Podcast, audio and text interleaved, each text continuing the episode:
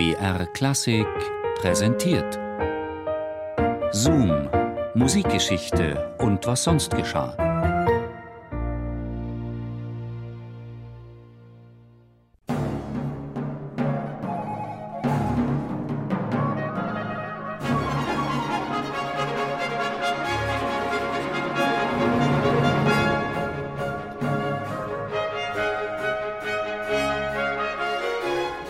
Sie hatte Geburtstag, ihren 34. Maria Josepha, die Tochter Kaiser Josefs I. aus dem Hause Habsburg, war 1733 schon lange mit dem Sohn August des Starken verheiratet, um Sachsen gegen Preußen zu stärken.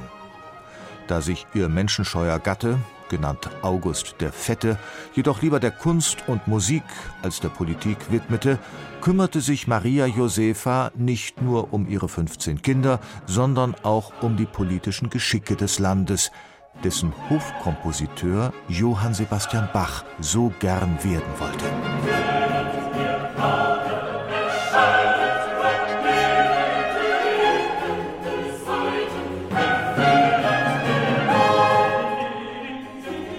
Vermutlich also nicht ganz ohne Hintergedanken ließ der Herr Thomas Kantor und Direktor Musices der Stadt Leipzig am 8. Dezember 1733 seine Königin und Kurfürsten mit Pauken und Trompeten im Zimmermannschen Kaffeehaus in Leipzig hochleben. Bach und das Collegium Musicum nahmen den Text des Geburtstagsständchens wörtlich. Tönet, ihr Pauken, erschallet Trompeten, klingende Saiten, erfüllet die Luft. Singet itzt Lieder, ihr muntren Poeten. Und ließen in der exakten Reihenfolge Pauken, Trompeten, Streicher und Sänger hören.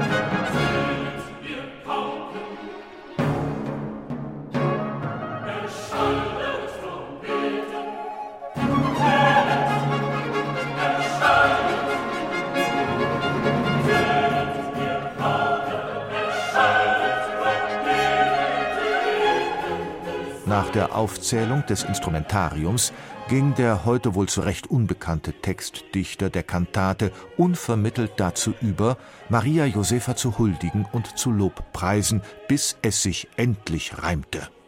Königin lebe, wird fröhlich geruft. Königin lebe, dies wünschet der Sachse. Königin lebe und blühe und wachse.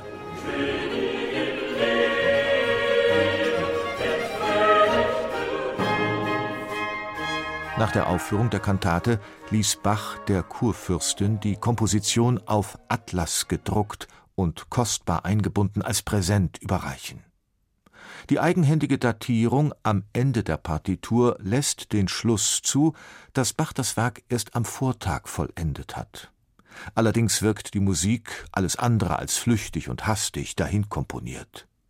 Manche Experten meinen, Bach hatte vielleicht schon eine Zweitverwertung als geistliche Kantate für den ganz großen Herrn im Hinterkopf, als er die Huldigungsmusik für Maria Josepha komponierte.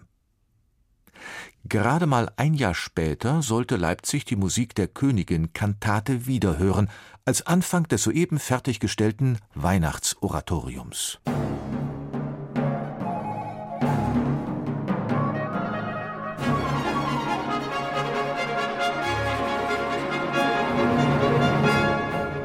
biblische Weihnachtsgeschichte mit Pauken und Trompeten. Bach muss bis kurz vor der Uraufführung noch damit geliebäugelt haben, auch die geistliche Kantate mit den Worten Tönet ihr Pauken, erschallet Trompeten beginnen zu lassen, wie handschriftliche Korrekturen in der Originalpartitur bezeugen. Doch schließlich ließ er dem Textdichter vermutlich Picaneder, seinen Willen, und seither jauchzt und frohlockt es eben nun jedes Jahresende aufs Neue.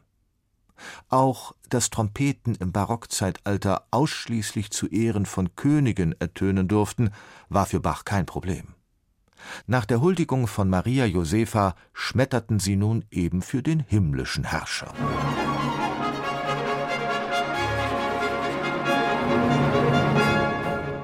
Insgesamt vier der neun Teile der Königin-Kantate hat Bach für sein Weihnachtsoratorium recycelt. Die Altarie Fromme Musen meine Glieder mutierte zur Tenorarie Frohe Hirten eilt. Die Bassarie Kron und Preis gekrönter Damen wurde zu Großer Herr, o starker König. Und der Schluss der Geburtstagskantate eröffnete den dritten Teil des Weihnachtsoratoriums mit dem ein wenig merkwürdig anmutenden Text Herrscher des Himmels, erhöre das Lallen. Das Original freilich klingt noch seltsamer.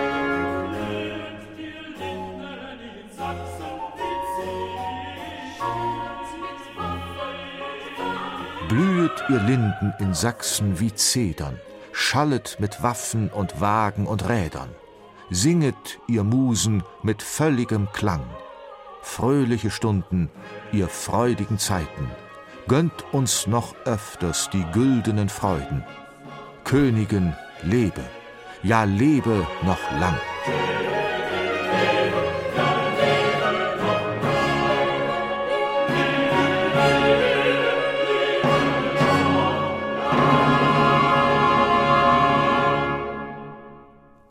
Wünsche sollten erhört werden. Maria Josefa wurde 58 Jahre alt. Und Bach schließlich doch noch ihr königlich polnischer und kurfürstlich sächsischer Hofkompositeur.